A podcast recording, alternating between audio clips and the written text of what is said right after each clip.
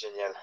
C'est parti, RF Tov, les Koulam. Et donc, euh, lundi soir, très heureux de vous retrouver pour notre rendez-vous hebdomadaire sur les grands personnages, euh, on va dire modernes, parce que pour l'instant, on est sur des périodes euh, du XXe siècle, on va dire, les grands personnages qui ont façonné la Torah d'Israël, Am Israël, Eretz Israël, qui nous ont appris à être les dirigeants du peuple juif. Alors, je sais pas si vous avez remarqué, mais j'ai essayé depuis le début de notre petite série euh, de varier les plaisirs. C'est-à-dire que pour l'instant, on ne pourra pas m'accuser d'être euh, parti pris pour un côté. On a commencé avec un rabbin qui venait d'Allemagne, ensuite on a été sur un rabbin qui venait de Lituanie plus, euh, on a été sur un rabbin de Pologne, on a été sur un rabbin de Tunisie, et aujourd'hui, on s'attaque à un gros morceau qui nous vient directement de Bagdad. Donc, euh, on peut pas dire que je fais que des rabbins comme ci, comme ci ou comme ça. Je vous, concocte, je vous concocte même pour la semaine prochaine, sans en dire plus, un rabbin qui nous vient du Yémen. Je sais pas, ou du Yémen ou du Maroc, je sais pas encore. Je, je vais voir. Ok? Mais il y aura de toute façon un Marocain dans l'histoire, il y aura un Algérien dans l'histoire. Euh, voilà. C'est ce que j'allais dire là, parce que ça, comment, ça commençait à se compliquer là. Quoi? T'avais peur qu'on parle pas de Marocain je, je dis rien. je dis rien. Ne t'en fais pas, ne t'en fais pas. Donc aujourd'hui, on s'attaque à un gros, gros, gros morceau, Arav Yitzhak Nissim. Et alors, euh, j'ai appelé le cours l'honneur d'Israël. En fait, je voulais l'appeler euh, en hébreu Harishon Letzion, mais je voulais mettre en surbrillance Harishon. Il était beaucoup plus Rishon Letzion que Rishon Letzion. C'est-à-dire qu'il aura été dans sa vie euh, vraiment, vraiment, je vais vous dire très honnêtement, cette série de cours, à moi, me fait prendre conscience à quel point euh, on ne se rend pas compte des, gens énormes qui nous ont dirigés euh, dans le domaine spirituel et dans le domaine concret. On ne se rend pas compte. Des fois, on connaît plus ou moins leurs enseignements, euh, les chidushim qu'ils nous ont donnés, les Torot qu'ils nous ont donnés, et on s'éloigne du bonhomme et on se rend pas compte qu'on est face à des gens énormes. Le Rav Yitzhak Nissim, c'est vraiment impressionnant, mais alors vraiment, euh, ce qu'il a fait dans sa vie. Au-delà de sa grandeur en Torah, parce qu'on va voir que c'était un très, un très très grand de la Torah, reconnu par tous les grands euh, qui étaient ses pères, mais au-delà de cela, il a eu une activité. Je veux dire, si on a parlé du Rav Goren ensemble, et que on a vu que le Rav Goren, eh ben, il en a fait des trucs pour l'histoire d'Israël. Je pense que le Rav Yitzhak Nissim, euh, qui lui a précédé d'ailleurs, euh, c'est tout aussi énorme. Alors, venez, on rentre directement dans le vif du sujet. Le Rav Yitzhak Nissim naît à Bagdad. Donc, on parle de Yahadout, Bavel, la, c'est le, si vous voulez, c'est le, descendant direct au niveau spirituel du Ben Ishraï, il est l'élève de l'élève du Ben Ishraï. D'accord? Donc on venait vraiment sur l'Ayahadout Bagdad euh, dans toute sa splendeur. Et le Rav Yitzhak Nissim, très jeune, quand il est très jeune, sa famille décide de partir de Bagdad et de partir en Israël. De faire l'Alia, l'appel de l'Alia, euh, c'est parti. C'est parti, il, doit partir. Maintenant, une fois qu'ils arrivent en Israël, et que la famille s'installe en Israël, les parents du petit Yitzhak lui disent il faut maintenant que tu retournes à Bagdad. Pourquoi il faut que je retourne à Bagdad? Vous imaginez? Et je te rassure, le chemin qu'ils ont fait pour arriver en Eretz Israël, il s'est pas fait en avion. Il s'est fait pendant des semaines à Dodan.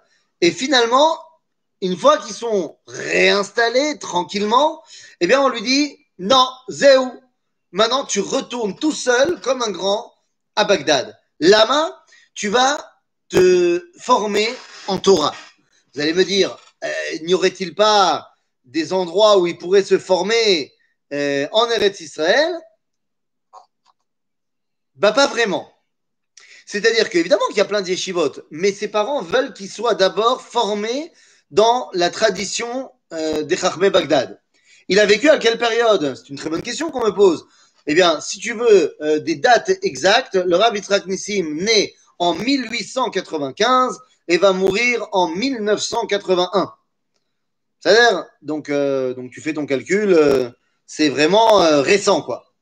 Bekitsour, ses parents le renvoient à Bagdad. Il va devenir là-bas l'élève du Rav Agassi. Comme j'ai dit, Rav Agassi, Agassi c'est l'élève du Ben Ishraï. Mais attention, bien que ses parents l'envoient, le renvoient à Bagdad, ils lui disent toujours, rappelle-toi d'une chose, Mekomcha Birushalayim. Ta place sera à Jérusalem. Là, tu vas te former, mais ta place sera à Jérusalem. La vérité, on connaît ça très bien d'un autre rabbin, et je dois vous dire que vraiment, euh, chercher les personnages que j'ai envie d'évoquer, c'est aussi un, grand moment parce que il y a des personnages que j'aimerais vraiment parler d'eux, mais je me dis, c'est pas la peine. Tout le monde connaît. Est-ce que je vais faire un cours sur le Rav Kook, sur le Rav Tzvi Yehuda? Est-ce que je vais faire un cours, un cours sur le Rav euh, Mordechai Eliyahu, sur le Rav Yosef? Je me dis, tout le monde connaît. Est-ce que j'ai besoin de faire un cours là-dessus? Mais d'un autre côté, peut-être que oui, l'Oyodea. Mais quand on parle du Rav Tzvi il a fait la même chose. Le Rav Kook l'a envoyé faire ses dents en Chutz Parce qu'en Eretz Israël, il était trop euh, euh, constamment, si vous voulez, euh, embêté parce qu'il était le fils d'eux. Il ne pouvait pas se concentrer deux secondes pour étudier. Donc il l'a envoyé étudier en Europe. Évidemment, dans l'optique qu'il revienne, une fois qu'il a fait un petit peu ses dents, et qu'il puisse terminer sa formation en Eretz Israël. Donc il en va de même pour le Rav Yitzhak Nissim. Donc il retourne il retourne à Bagdad, il va faire ses dents, et une fois que bah, finalement il est, euh, il est prêt, il rentre à la maison. Il rentre à la maison, et à ce moment-là va commencer la grosse histoire. Va commencer la grosse histoire. D'abord, euh, il rentre à la maison, mais il rentre pas tout seul. Parce qu'entre-temps, il s'est marié, il a fait Meod. Et donc finalement, eh bien, il va monter en Israël. Lorsqu'il va monter en Israël, eh bien, il va être face, il va d'abord faire face à une grande, un grand problème qui est en Israël. On est dans le début euh, des années 20, des années 30. Il arrive en Israël en 1925. C'est la deuxième fois qu'il arrive. Et là, on a un grand problème. Pardon? Non? Ok. Et là, on a un grand problème quand il arrive euh, en Eretz Israël. Quand il arrive en Israël, il est tout jeune, il a à peine une trentaine d'années, il est déjà considéré comme étant un grand Talmid Racham, et il va arriver à un moment donné une grande question à laquelle il va être le seul à donner une vraie réponse. Quelle est la question? Il y a un juif, un juif du Maroc, tu vois, on essaie de ne pas parler des Marocains, ils reviennent. On a un juif du Maroc qui s'appelle Salman. Euh, j'ai pas son prénom. J'ai pas son prénom. Il s'appelle Salman et il va faire une donation très lourde de 10 000 lirotes Eretz Israéliot, de 10 000 lires euh, en cadeau au Yishuv de Eretz Israël. C'est une grosse somme d'argent. Seulement, lorsque l'argent arrive en Israël, eh bien, t'imagines ce qui se passe. Toutes les communautés se disputent pour savoir qui va recevoir l'argent. En premier, bah, t'as compris, les Marocains. Les Marocains ils disent ah, c'est à nous que revient cet argent. Eh, ça a été donné euh, par un juif du Maroc, c'est pour nous. Bon, au final, qu'est-ce qui va se passer? Le Rav Yitzhak Nissim, il va dire non mais vous n'avez pas compris, il n'est personne à ce moment-là il n'a pas de fonction rabbinique, il n'est pas euh, rave de quoi que ce soit, et pourtant on lui demande son avis. Et le Rav Nissim dit euh, en Eretz Israël, il n'y a pas de dimension de cette communauté, cette communauté, cette communauté. En Eretz Israël, on n'est pas là pour faire revivre la galoute. En Eretz Israël, Am Israël est ensemble. Donc cet argent, appartient à Eretz Israël, à tous les juifs qui sont en Eretz Israël. Il sera donc euh, tout simplement répartis, non pas par communauté, mais par euh, euh, par région d'Eretz Israël, tout simplement. Et c'est comme ça qu'il va commencer encore plus à se faire connaître en Eretz Israël. En Eretz Israël, à ce moment-là, eh bien, il y a un homme qui est le Rav Arachil Israël, le Rishon Letzion, Sepharad. Il s'appelle le Rav Ben Zion Meir Chayuziel. Rav Uziel, Rishon Letzion. Eh bien, le Rav Uziel raconte lorsqu'il commence à se faire un petit peu plus vieux, eh bien, il cherche qui va pouvoir le remplacer. Qui va pouvoir prendre sa succession à la tête du grand rabbinat d'Israël? Il raconte qu'il fait un rêve. Dans son rêve, il y a un énorme Sefer Torah au milieu de la synagogue. Le Ravouziel essaye de le soulever, il n'y arrive pas. Tous les rabbinim du moment en Eretz Israël, à leur tour, essayent de soulever Excalibur, enfin le Sefer Torah, et personne n'y arrive. Et tout d'un coup, arrive le Rav Yitzhak Nissim et il soulève le Sefer Torah. Et à ce moment-là, le Ravouziel dit, c'est lui qui sera mon successeur. Ça, c'est dans le rêve. Dans la réalité, après le rêve, le Rav Uziel ne va avoir de cesse que de demander au Rav Yitzhak Nissim de se présenter en tant que grand rabbin d'Israël. Et le Rav Nissim, il dit, mais moi, j'ai pas envie, moi, je veux, suis pas là-dedans, moi, je veux être pachout, pachout, pachout. Pachout, pachout, pachout. Au final, comme la pression lui est mise de tous les rabbinim, il va se présenter au grand rabbinat d'Israël. Nous sommes en 1955.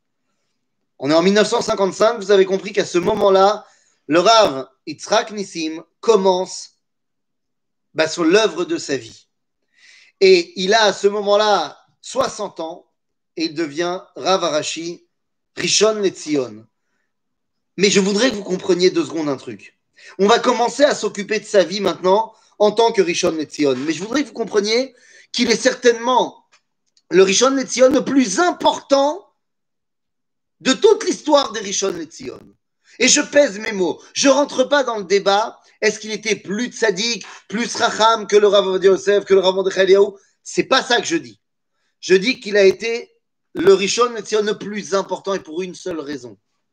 D'abord, parce que pendant une longue période, il a été le seul Rav Arachil Israël.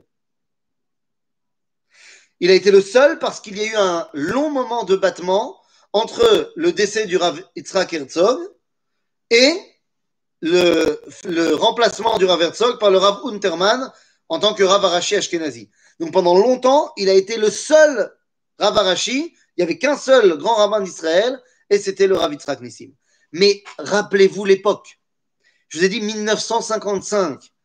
L'État d'Israël est à peine né. Nous avons sept ans d'État d'Israël, c'est rien du tout. Pendant ces sept années, on a dû s'occuper pendant un an et demi de guerre, et ensuite on a dû s'occuper des trois ans qui suivent de conditions de famine terribles dans le pays. Donc on a eu le temps de s'occuper vraiment de rien. Pourquoi je vous fais cette euh, mini-introduction historique? Pour que vous compreniez que le boulot du Rabbi Tzrak Nissim, ça va être de décréter quelle est l'ambiance de l'État d'Israël. Quel va être le cave, la direction que va prendre l'État d'Israël. Tout ce qu'il va faire, le Tzrak Nissim, va avoir une incidence pour nous aujourd'hui sur ce à quoi ressemble l'État d'Israël. Il va devoir statuer sur tout. Je ne sais pas si vous comprenez ce que je suis en train de vous dire. Toutes les grandes questions de comment va fonctionner l'État juif, ça tombe dans les mains du Rav Nissim. Parce que rien n'avait été vraiment décidé avant. Plein de rabbins avaient écrit, mais rien n'avait été décrété, décidé. Est-ce qu'on va travailler Shabbat en Israël? Est-ce qu'on va manger cachère dans les institutions de l'État? Est-ce qu'on va... Euh, euh, tout ce que vous pouvez imaginer, ça va tomber dans les mains du Rav Yitzhak. Et une des questions les plus importantes à laquelle il va devoir répondre, c'est qui est juif pour prétendre à venir s'installer en Israël? Vous imaginez que cette question-là ne s'est pas vraiment posée. Il y a le chok qui va être déposé pour ce qu'on appelle le chok Shvut, Mais il y a une autre dimension qui est dans un, un séif du roc, de savoir qui est juif dans l'histoire. Parce que pour qu'on remonte à un grand-parent juif, il faut déterminer qui est juif. Toutes les grandes questions, les grands défis de à quoi va ressembler l'État d'Israël, c'est le Rav Yitzhak. Il a tout fait. Et avant de rentrer dans le détail des choses, je me permets de dire quelque chose qui, en fait, je devrais le dire à la fin, mais je le dis maintenant. On en a pu des rabbins comme ça qui ont compris que leur rôle de Rishon Letzion, c'est de ne pas statuer que sur la cache-route. J'exagère volontairement. Le Rav Nissim a statué, a écrit sur tout. Il n'y avait pas une semaine, mamash, c'est comme ça que témoigne son fils. Il n'y avait pas, son fils c'était le Raver Knesset euh, Moshe Nissim. Et il ne se passe pas un moment, une semaine, sans que le Rav ne sorte un article sur un truc qui s'est passé cette semaine. Et ça parle de tout. Ça va parler évidemment de questions de Torah, mais ça va parler d'économie, ça va parler de ce qu'il pense sur le, le, comment s'appelle là, Shuka Shachor, euh, des, affaires au noir, ça va parler, euh, il, va écrire un très long texte sur ce que ça veut dire que Neil Armstrong marche sur la Lune. Arishon Netzion L'homme marche sur la Lune. Tu crois que la Torah, elle a rien à dire là-dedans? Et donc, il écrit un très long texte sur ce que ça veut dire. Il va parler donc de tout. Parce que c'est comme ça qu'il voit son tafkid de grand rabbin d'Israël. Et ça m'amène directement à la première dimension incroyable, la Artara. Le moment où il est couronné, si je puis dire, grand rabbin d'Israël, Rishon Netzion, en 1955.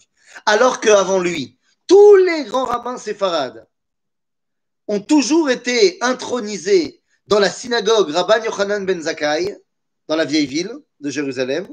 Lui, il est intronisé à la synagogue de Yeshurun, synagogue ashkénaze, euh, au centre-ville de Jérusalem. Là-bas,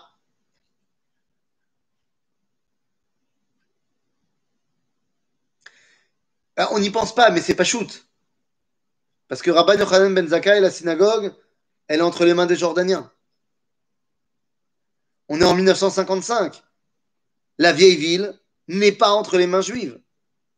Donc, il est intronisé dans la plus grande synagogue de Jérusalem. À l'époque, c'est la synagogue de Yeshurun. Il n'y a pas encore Echal Shlomo. Donc, il va à Yeshurun. Ok, ça, c'est pas grave.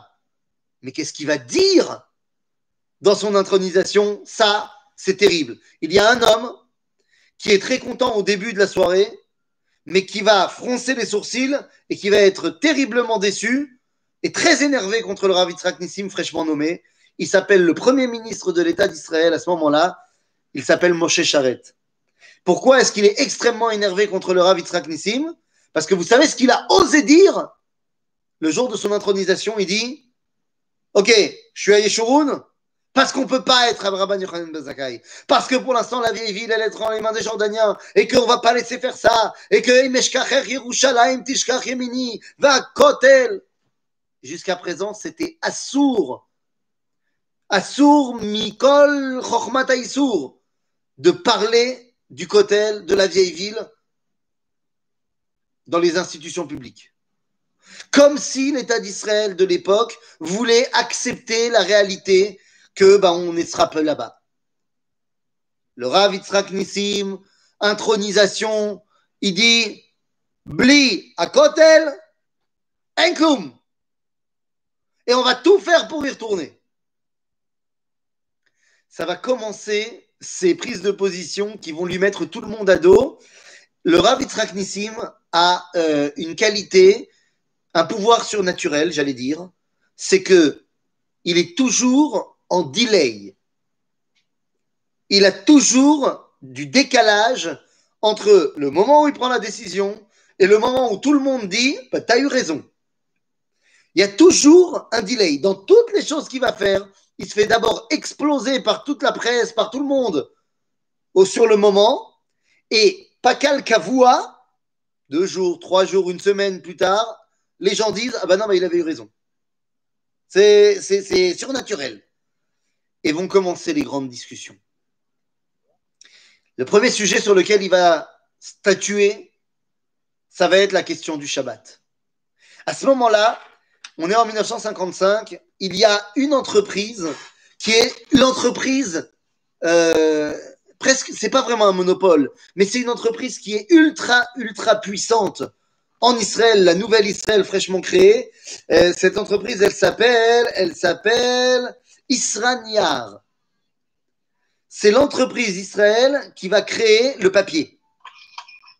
Je vous rappelle qu'on est quand même dans, une, dans un pays qui a été créé par des gens qui étaient euh, baignés de socialisme et de communisme. Donc c'est The Société qui fait le papier en Israël. Il y en a d'autres, mais elles sont meod meod ktanot. Seulement, il faut se poser une petite question.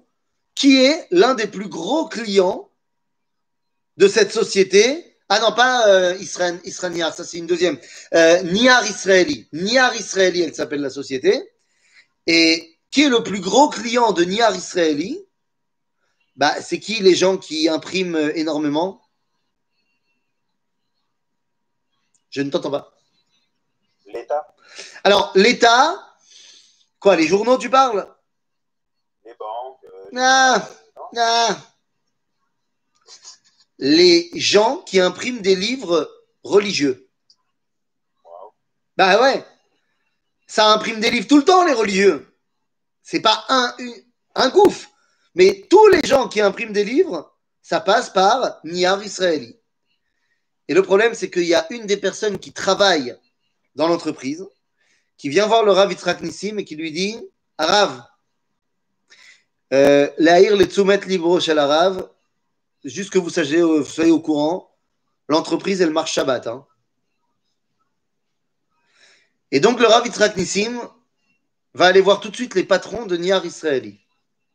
En leur disant, les amis, vous faites un papier de qualité extraordinaire. Je suis très heureux de savoir que Israël est capable de produire euh, du papier de qualité. Mais si vous continuez à faire ça pendant Shabbat, je me verrai dans l'obligation de décréter officiellement qu'il est interdit par la Torah d'acheter chez vous.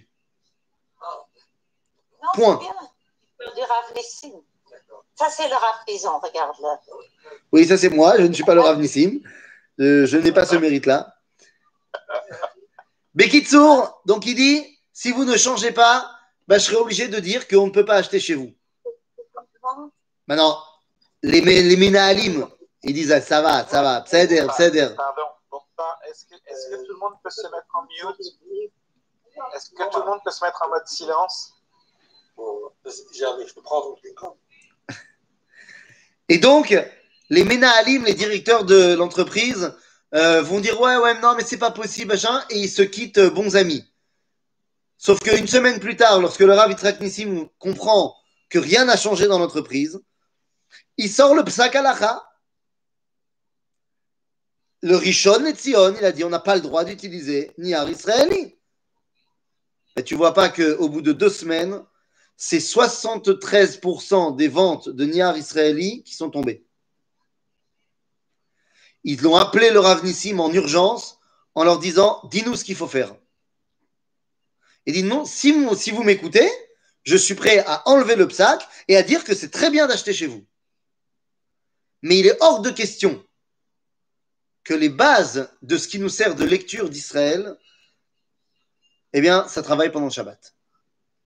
Suite à ce psac-là, eh bien, l'État d'Israël va statuer Chok Shabbat. Qu'on n'a pas le droit de travailler Shabbat. Ça va connaître évidemment des, évolutions au fur et à mesure des années, Chok Shabbat. Mais c'est comme ça que ça va commencer avec le Rav Nissim. Une fois qu'il s'est occupé du Shabbat, eh bien, il y a un autre truc qui est pour lui cardinal. Cardinal. Et donc, il dit, cette fois, j'ai pas le choix, faut que j'y aille. Le Rav Kook, 40 ans avant lui, avait fait ce qu'on appelait Massa à Moshavot. Il avait été voir les différentes Moshavot, villages d'Israël, pour les Chazek Otam. Le Rav Nissim, il dit Je vais faire ma Massa à Moshavot à moi. Seulement, ce n'est pas du tout les mêmes styles de Moshavot. On parle de Massa à Kibbutzim. Il va voir les Kibbutzim les plus. D'ailleurs, il commencera par le kibbutz qui s'appelle Gan Shemuel. Alors, pas Givat Shmuel, mais Gan Shmuel, qui est le kibbutz phare de la Shomer Hatzaïr. Il commence volontairement là où ça va faire mal. Et il part. Il va là-bas. Il a demandé la permission au kibbutz, est-ce qu'il a le droit de venir? Et les gens lui disent oui, avec plaisir. Euh, on sera très honoré de recevoir le grand Raman d'Israël. Et donc, quand il arrive à, à Gan Shmuel, il est émerveillé.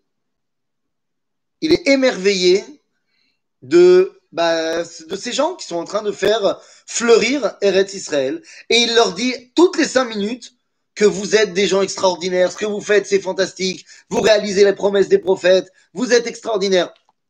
Les gens de Gan Shmuel n'ont jamais vu un rabbin de leur vie. faut le savoir. On est la Shomer Hatzaïr, la deuxième génération. Ils n'ont jamais vu un rabbin de leur vie. Ils leur font le sivouv de Gan Shmuel. Et finalement, eh bien, on va voir là-bas enfin le Rav commence à voir un petit peu partout et se rend compte très vite qu'il n'y a nulle part de mezuzot. Ni dans le Bet Tarbout, ni dans le Cheder Ochel, ni dans aucune des maisons du kibbutz. Vous allez me dire, kibbutz de la Shomer Hatzaïr, pourquoi tu veux trouver une mezouza? Priori, pas de problème. Seulement, à ce moment-là, alors qu'il voit qu'il y a de mezuzot partout, alors, qu'est-ce qui se passe? Eh bien, le Rav va commencer à expliquer, lorsqu'il parle de Merkaz à Tarbout, Bechal à Tarbout là-bas, euh, dans, le, dans, dans, le kibbutz, il va raconter.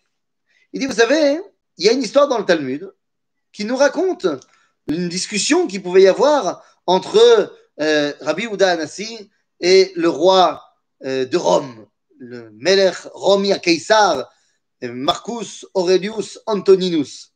Et là-bas, il dit Moi, je t'envoie un super cadeau de mes, de mes trésors, et toi, tu m'envoies un cadeau de tes trésors. Il dit Ok. Et alors que César lui envoie un diamant énorme, Rabbi Yehuda Anassi lui envoie une mezouza. César est très énervé en lui disant Moi, je t'ai amené un truc super euh, cher, et toi, tu m'amènes un bout de parchemin que n'importe qui peut écrire. Elle dit, toi, tu m'as donné un cadeau que je vais devoir faire garder. Moi, je t'ai donné un cadeau qui garde. Maintenant, les gens posent la question. Ils mais c'est quoi une mezouza? Et là, le Rav Nisrak Nissim comprend. Quand il va se tourner vers les enfants du kibbutz, il leur demande, dites-moi, les enfants, est-ce que vous savez quelle est la première des dix commandements? Pas de réponse. Dites-moi, est-ce que vous savez euh, quel jour tombe Rosh Hashanah? Pas de réponse. Dites-moi, est-ce que vous savez qu'est-ce que on fait de particulier une fois par semaine, le samedi? Pas de réponse. Et le Rav Yitzhak Nissim comprend quel est le fossé qui sépare le monde du kibbutz de ses racines juives. À ce moment-là, il leur pose une question. Il leur dit Est-ce que vous savez l'histoire de Trompeldor Est-ce que vous connaissez l'histoire de. Et il cite comme ça une dizaine de noms des Giboré Israël qui ont construit le pays d'Israël, qui se sont battus pour la terre d'Israël.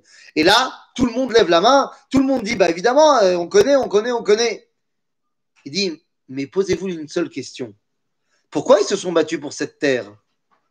Il dit, mais c'était la terre de leurs ancêtres. Ah, et c'est marqué où? Il dit, ben, dans la Torah. Dit oui. il y a d'autres choses qui sont marquées dans la Torah comme les dix commandements, comme Rosh Hashanah, comme le Shabbat, comme la Mezouza. Le Bikour se termine et à partir de ce moment-là, deux semaines plus tard, va arriver une lettre au bureau du grand rabbin d'Israël, du kibbutz Gan Shmuel. Est-ce que on peut compter sur vous, Kvod Arav, de nous envoyer 37 mezuzot dans les plus brefs délais pour couvrir toutes les maisons du kibbutz. Gan Shmuel va devenir l'éclaireur qui va faire que dès lors, dans tous les kibbutzim, et pas que les kibbutzim, dans tous les villages d'Israël, dans tous les villes juives d'Israël, eh bien, ça va être la loi que dans les institutions représentantes du gouvernement et de, la, fonction publique, eh bien, il y a des mezuzot partout. Arav, Yitzhak, Nissim.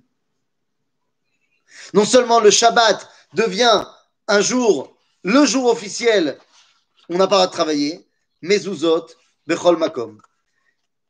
Mais l'un des moments qui va être, euh, on va dire, un des tournants qui va lui prendre, lui faire prendre une dimension énorme au niveau national. Après, on va arriver à l'international. Au niveau national, c'est lorsque arrivent les cinq ans de la mort du premier président de l'État d'Israël, Chaim Weizmann. Pour la Haskara des cinq ans de Chaim Weizmann, il va y avoir un grand tekes, une grande cérémonie qui va être organisée. Évidemment, le Rav Yitzhak Nissim euh, est invité en tant que grand rabbin d'Israël, bien évidemment. À ce moment-là, le Premier ministre s'est redevenu Ben Gurion. C'est normal qu'on invite le grand rabbin d'Israël. Maintenant, le grand rabbin d'Israël va dire euh, c'est un grand honneur. C'est un très grand honneur euh, d'être invité à la, la cérémonie, la Haskara de Chaim Weizmann, un grand, grand monsieur du peuple juif. Est-ce que vous pourriez me faire parvenir, s'il vous plaît, le protocole de la soirée? Que je vois quand est-ce que je dois intervenir et ainsi de suite. On lui fait parvenir le protocole de la soirée et il se rend compte non seulement qu'il ne va pas parler, mais qu'il n'y a rien de juif dans cette soirée. Rien. Il y aura des discours par-ci, des discours par-là. On va mettre une grande gerbe de fleurs. Il n'y a rien de juif. Toute la soirée, c'est un copier-coller des soirées chrétiennes euh, de souvenirs sans la messe ou des soirées d'Europe de la laïcité. Le Rav Yitzhak va faire envoyer un très joli message à monsieur David Ben Gurion, lui disant Je ne viendrai pas à la soirée. Comment? Mais vous êtes un employé de l'État, vous n'avez pas le droit. Il dit Mais écoutez, j'aimerais bien venir, mais dans la mesure où vous avez fait de cette soirée une soirée chrétienne, je suis le grand rabbin du judaïsme. Je ne peux pas participer à cela. Donc, si vous êtes d'accord de changer la soirée, de lui mettre des, tons juifs, je viendrai avec plaisir. Bon, Ben Gurion, il n'a pas du tout décidé de changer quoi que ce soit. Donc, le Rav Nissim ne vient pas. Mais ça va faire un tollé. Ben Gurion va dire dans le journal le lendemain, il faut le virer, il faut le destituer. Aval, qu'est-ce qui se passe une semaine plus tard? Le pouvoir magique, le pouvoir surnaturel du Rav Yitzhak Nissim. La population se soulève. Dans les journaux, le peuple crie en disant franchement, c'était le président de l'État d'Israël, euh, c'est quand même un État juif, euh, ce serait quand même pas mal que. Au lendemain de l'affaire de la Haskara de Chaim Weizmann, sera noté dans la loi les protocoles des cérémonies du souvenir de toutes les personnalités publiques de l'État d'Israël qui doivent comporter un discours d'un représentant du grand rabbinat, Kaddish, Iskor, El Malé Rachamim, Teilim. Maintenant, c'est officiel dans toutes les cérémonies, Arav, Yitzhak, Nissim. Mais comme vous le savez, le Talmud nous dit Yesh shekone olamo besha'a. Il y a des gens qui font un truc, c'est bon, ça les fait rentrer à la postérité. Bon, là, vous avez compris que le Rav Nissim, il ne fait pas un truc. Il n'arrête pas de faire des trucs. Mais s'il y a bien une chose qui va faire de lui le phare dans l'obscurité, qui va faire de lui l'homme qui a ramené l'honneur du peuple juif, Mamash. C'est pour ça que je voulais l'appeler le cours Arishon Shel Tzion. Il a été vraiment à ce niveau-là, dans l'histoire qu'on va raconter maintenant, le patron. Et on lui est tous reconnaissant de cela. Qu'est-ce qui s'est passé? Ben, Les amis, qu'est-ce qui s'est passé? C'est pas très compliqué. Je vais vous dire ce qui s'est passé. Il s'est passé le drame. C'est quoi il s'est passé le drame? Il s'est passé un truc terrible. 1964. 1964, ça fait 9 ans qu'il est grand rabbin d'Israël. Il est tout seul à ce poste, je vous ai dit. Et il va se passer un truc. Parce que cette année-là, il y a quelqu'un qui a décidé de venir en Israël. Et c'est la première fois que ça arrive. Ce quelqu'un, il s'appelle Paul VI, Shem Irkav. Le pape Paul VI décide de venir en Israël. Opa. C'est la première fois que le pape va venir en Israël. Mais l'État d'Israël sont comme des dingues. Le pape, il arrive, il va falloir faire quelque chose, c'est terrible. Ah, bam, bam, bam. Maintenant, t'as pas compris. Le Vatican, ils n'ont pas appelé l'État d'Israël pour leur dire on veut faire une visite officielle. Ils ne les ont pas appelés. Parce que le Vatican, ils s'en tapent de l'État d'Israël. Le Vatican, ils pensent qu'ils sont chez eux en Israël. D'ailleurs, ils viennent pas en Israël, ils viennent en Palestine. Ils demandent rien à personne. Ils ne passent aucun coup de téléphone. Alors qu'en Israël, c'est là où on essaye de les appeler pendant trois mois. Personne ne leur répond. Le Premier ministre, il appelle, on répond pas. Ils s'en tapent. Ils ont décidé de venir, point. Maintenant, qu'est-ce qu'on va pas faire pour cette visite du pape? On va lui faire un chemin, on va lui faire un quiche particulier pour monter au Mont Sion, machin. Qu'est-ce qu'on ne fait pas? Mais il n'en a rien à faire de nous. Il a prévu de faire un grand, grand discours. euh, un grand, grand discours. Il a prévu de faire un- un grand, grand discours à Megiddo. Megiddo, c'est pour les chrétiens la prophétie de Armageddon. Armageddon, c'est pas un film avec Bruce Willis. À la base, c'est Har Megiddo, la montagne de Megiddo. C'est-à-dire, il y a prévu d'avoir donc une grande euh, cérémonie là-bas pour les chrétiens. L'État d'Israël décide, bon bah alors, on va aller là-bas et on va lui faire un, un Kabbalat Panim euh, Kavod Melachim. J'ai pas compris, t'as dit que t'allais faire un cours sur Bruce Willis? Voilà, c'est ça. C'est le prochain. Ils veulent lui faire une Kabbalat Panim de Melachim. Et donc, on envoie un message au Rav Yitzhak Nissim pour lui dire de venir les Kabel et Panav du pape. Je sais pas si vous comprenez l'ambiance. Le pape hein, qui vient en Israël, c'est les mecs qui sont comme des oufs. Le Rav Yitzhak Nissim, il dit euh, Je viens à une condition. C'est qu'une fois que moi je suis venu pour l'accueillir à Megiddo, ils viennent dans mon bureau à Jérusalem. C'est donnant-donnant. Si moi, je viens, Kiviachol, à sa fête, il vient chez moi. Les mecs, ils lui disent, mais non, mais t'as pas compris, il nous, il nous parle même pas au téléphone. On n'arrivera jamais à le faire venir. Il dit, bah alors je viens pas. Non, mais vous vous prenez pour qui? Il se prend pour qui, le, le bonhomme? Mais tu crois qu'on a quelque chose à lui devoir à cet homme-là? Qui, entre parenthèses, était le secrétaire de Pi 12 encore plus Shem Rechaim Yerkav Ils savaient tout ce qui se passait pendant la Shoah et ils n'ont rien fait? Mais on leur doit quelque chose? Il dit, mais attendez, ça va faire un incident diplomatique et tout, il faut que le rap vienne Il dit, s'il vient pas nous faire du kavod à nous, moi je lui fais pas du kavod à lui Il dit, non, non, non, c'est pas possible, c'est pas possible. Il dit, le Rav ici, il dit, bon, je suis prêt à faire un compromis. Il veut pas venir me voir? Pas de problème, il vient pas me voir. Mais alors qu'il aille sur les cendres du Martef à Shoah Be'ar Zion. Parce qu'il a une grande part de responsabilité dans ce qui s'est passé là-bas. Il dit, mais t'es, fou, on peut pas dire un truc comme ça, mais ça va pas.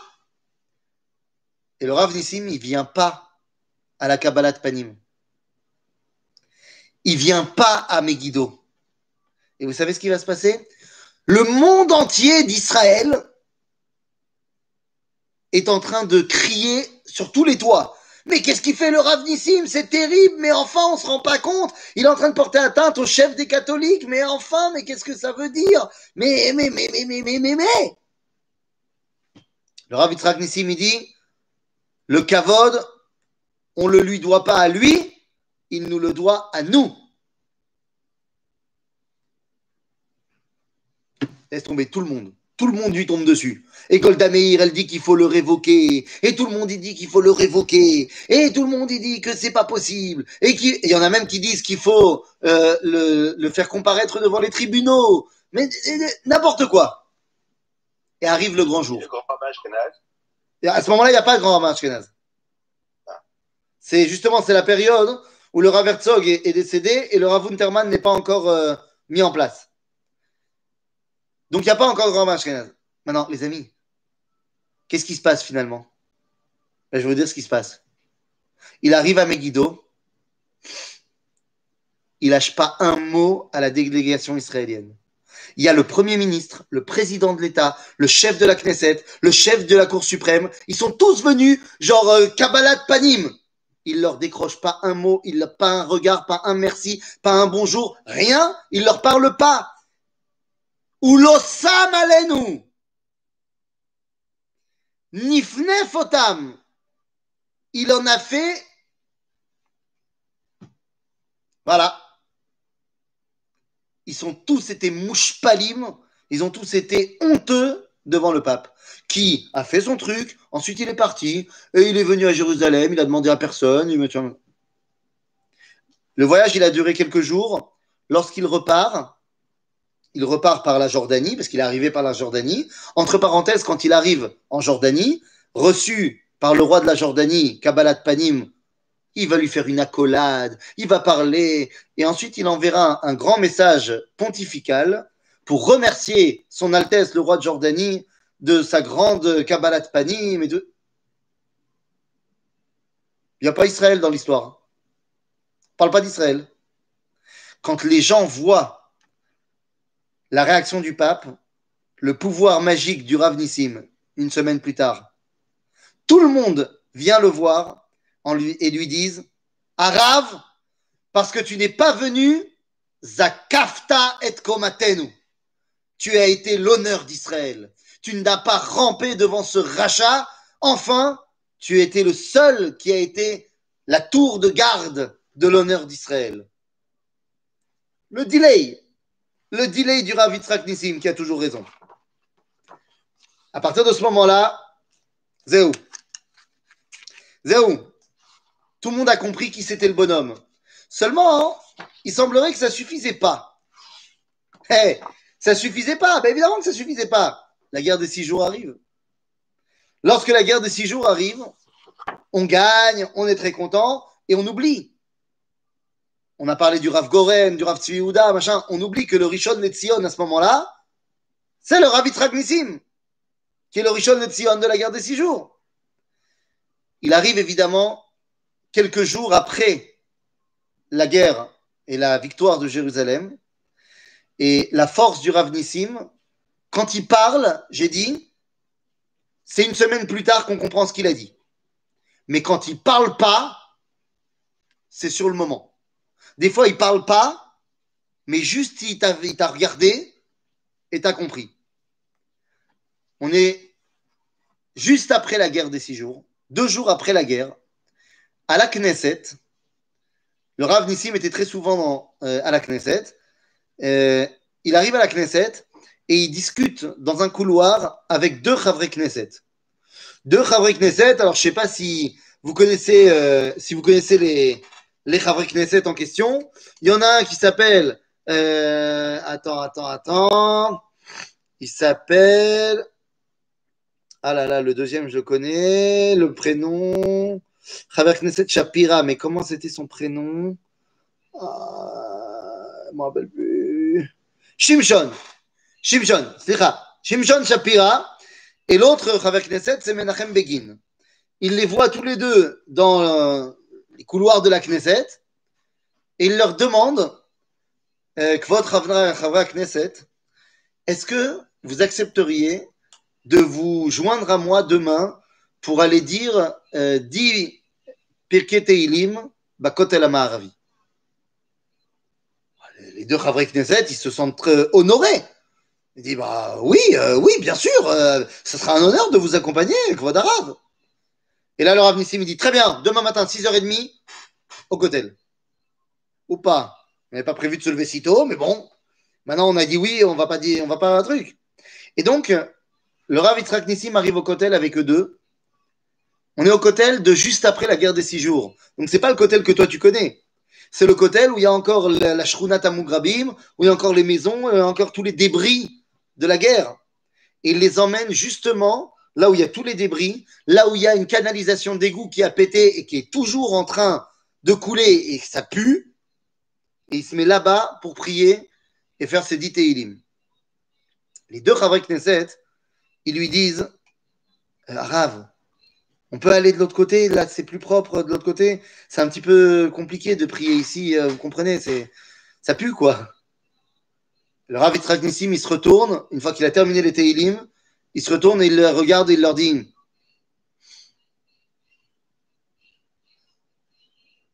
Et c'est tout. Ben là, c'est bon. Comme il n'a pas parlé, ça prend pas une semaine.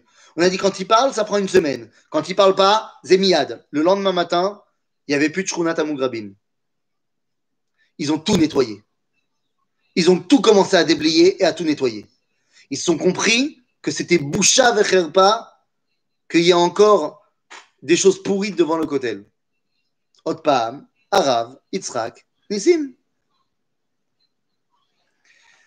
Rabotai, vous croyez que l'incident avec son copain Paul VI allait être le seul? Mais non, il a récidivé. Qu'est-ce qui s'est passé? Ben, Qu'est-ce qui s'est passé? Je vais vous dire ce qui s'est passé. On est vers la fin de sa keuna. Euh, et à ce moment-là, qu'est-ce qui va se passer Ah, euh, euh, oui, c'est ça. On est à la fin de sa keuna. Et à ce moment-là, il va se passer que pour la première fois, il va y avoir un attentat euh, à Jérusalem. Un attentat à Jérusalem au Chouk Machane Yehuda. 15 juifs vont être tués à Machane Yehuda. C'est Nora.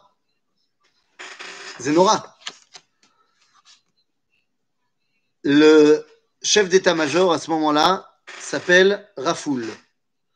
Rafoul, c'est le mec que, je pose pas de questions, je tape dans le tas et après on discute. Donc, en réponse à cet attentat qui est parti de terroristes qui venaient du Liban, eh bien, Rafoul va ordonner d'aller bombarder euh, des bases aériennes libanaises. Aussitôt dit, aussitôt fait, euh, il y a, je sais pas, je crois que c'était une dizaine d'avions libanais qui ont été détruits. Voilà l'incident. Voilà la situation. Il y a des terroristes qui sont venus tuer 15 juifs et en, ré- en- en réponse, on a détruit une dizaine d'avions libanais. Euh, des avions sans personne dedans. Hein. Ils étaient au sol, les avions. Bah, tu vois pas que Monsieur Paul VI, il va sortir un communiqué officiel disant Yom Shachor la Enoshut. À cause de quoi? À cause des avions qui ont été détruits par Israël. C'est-à-dire, pas Yom Shachor la Enoshut parce qu'il y a 15 juifs qui ont été massacrés. Ça, ça, on n'en parle pas. Yom Shachor la Enoshut parce qu'en réponse, on a détruit 10 avions des bases de terroristes. Évidemment que tout l'État d'Israël en mode État, c'est-à-dire en mode gouvernement, machin, le pape, il a dit, il faudrait pas euh, embêter Monsieur Pape. Le Rav Yitzhak Nissim, il prend son stylo, il prend sa petite feuille et il y va. לא ראינו מאז טיטוס שהכניס זונה בבית קודשי הקודשים, לא ראינו חוצפה שכזו עד דברי ההבל והמרושע של האפיפיור פאולוס השישי. Je ne sais pas si vous imaginez la bombe. Le grand rabbin d'Israël, il dit on n'a pas vu, depuis que Titus il a ramené une prostituée dans le Kodesh HaKodashim il y a 2000 ans, on n'avait pas vu de chutzpah plus grande que celle du pape Paul VI. Et là, il y va, hein, toute la page. Comment tu peux oser, avec tout ce que tu savais pendant la Shoah, et comment tu peux oser pleurer sur des avions, et machin, et t'as rien dit pour les juifs. La lettre part. Elle est publiée. C'est comme si aujourd'hui elle était dans le cloud. C'est terminé, tu ne peux pas aller la récupérer. Et là, la, terreur dans le gouvernement. Tout le monde vient le voir, le Rav mais tout le monde, un par un. Premier ministre, président, euh, chef de, ministre de tous les sens. S'il te plaît, Kvod Arav, s'il te plaît, envoie une lettre euh, pour t'excuser. Le Rav Nisra- le Rav Nissim, il bouge pas. Alors, les mecs du gouvernement, ils se disent, on va essayer de l'avoir par euh, à l'envers. On va aller voir son copain. Il a un très bon copain qui s'appelle Shmuel Yosef Agnon. Shai Agnon. Et on va aller voir Shai Agnon et on va lui persuader de dire au Rav Yitzhak Nissim. Donc ils viennent voir Shai Agnon et ils lui disent, il faut absolument que tu persuades ton copain d'écrire une lettre dans laquelle il explique que ses paroles ont été mal comprises, elles ont été sorties de son contexte. Et Shai Agnon, il dit, alors vous avez tout à fait raison, c'est mon copain, et je peux vous assurer que si je lui demande d'écrire un truc comme ça, il va sortir une deuxième lettre encore pire. Donc je, non, je vais pas y aller. Donc pendant une semaine, c'est le drame. Non, faut que tu comprennes, c'est quoi le drame? Tous les Chavre Knesset, Golda Meir, tout le monde, ils disent au Rav Nissim, sache qu'il va y avoir maintenant, à cause de ce que tu as fait, des pogroms dans tous les pays catholiques du monde. Et le sang des Juifs sera sur ta tête. Le Rav Nissim, il répond, ça va, j'ai un beau chapeau sur ma tête, c'est bon, ça passe. Résultat des courses, une semaine plus tard, pouvoir magique du Rav Nissim. Le monde entier, mais le monde entier, les, les je ne te parle pas des communautés juives du monde, les goyim aussi trouvent que Paul VI a exagéré. Et dans le journal du Vatican, le journal papal, va être marqué une semaine plus tard. Les paroles du pape Paul VI ont été sorties de leur contexte et ont été mal compris. On demande euh, nos excuses si on a blessé euh, euh, les Israéliens et les Juifs qui ont été tués. Euh, C'était pas du tout l'intention du pape. À Kavod, chez Am Israël, c'était le Rav Yitzhak Nissim. Le Rav Yitzhak Nissim va terminer sa keuna en 1972. Il sera le premier rabbin, grand rabbin d'Israël, qui termine sa keuna alors qu'il n'est pas décédé. C'est la première fois qu'on voit changer un grand rabbin d'Israël de son vivant, lui et le Rav Unterman. Ils vont être remplacés par le Rav Vodia Yosef et le Rav Shlomo Goren. Mais le Rav Yitzhak Nissim aura laissé la marque indélébile de qu'est-ce que c'est l'État d'Israël. C'est lui qui aura donné, plus que n'importe qui, le côté juif de l'État d'Israël qui nous anime jusqu'à aujourd'hui. En quelle année cet attentat? Pas à la suite de la guerre de six jours quand même. Euh, euh, euh, il faut que je revérifie. Si, si, c'est la suite. Il faut que je vérifie. Il faut que je vérifie. Je ne me rappelle plus exactement. Je ne me rappelle plus si c'est juste après la guerre ou juste avant la guerre. Moi, je vais vérifier. Quoi qu'il en soit, le Rav Nissim va être l'homme qui va donner à notre pays sa direction d'État juif. C'était une belle phrase dans la déclaration d'indépendance de Ben Gurion.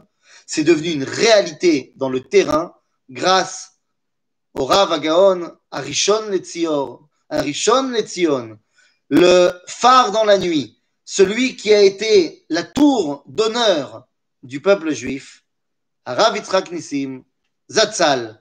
Alors, sur quoi je terminerai euh, euh, notre histoire?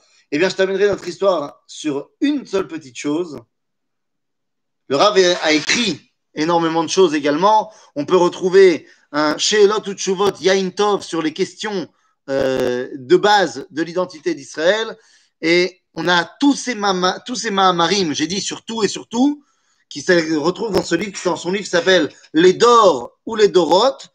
C'est une compilation de tous ces textes qu'il a écrits, surtout, comme j'ai dit tout à l'heure, jusqu'à dire euh, à quel point le fait que Neil Armstrong marche sur la Lune, c'est important pour le dévoilement de Dieu dans le monde entier. Tout intéressait le grand rabbin d'Israël, qui était véritablement Harishon le Tzion. Erev Tov, les Koulam, et on se retrouve la semaine prochaine pour de nouvelles aventures. Merci beaucoup. Chazak Obaruch. Merci. Razak Baro. Maintenant, si vous voulez que je parle de gens en particulier, faites-moi des propositions. Ah, mais on va lancer ça sur les groupes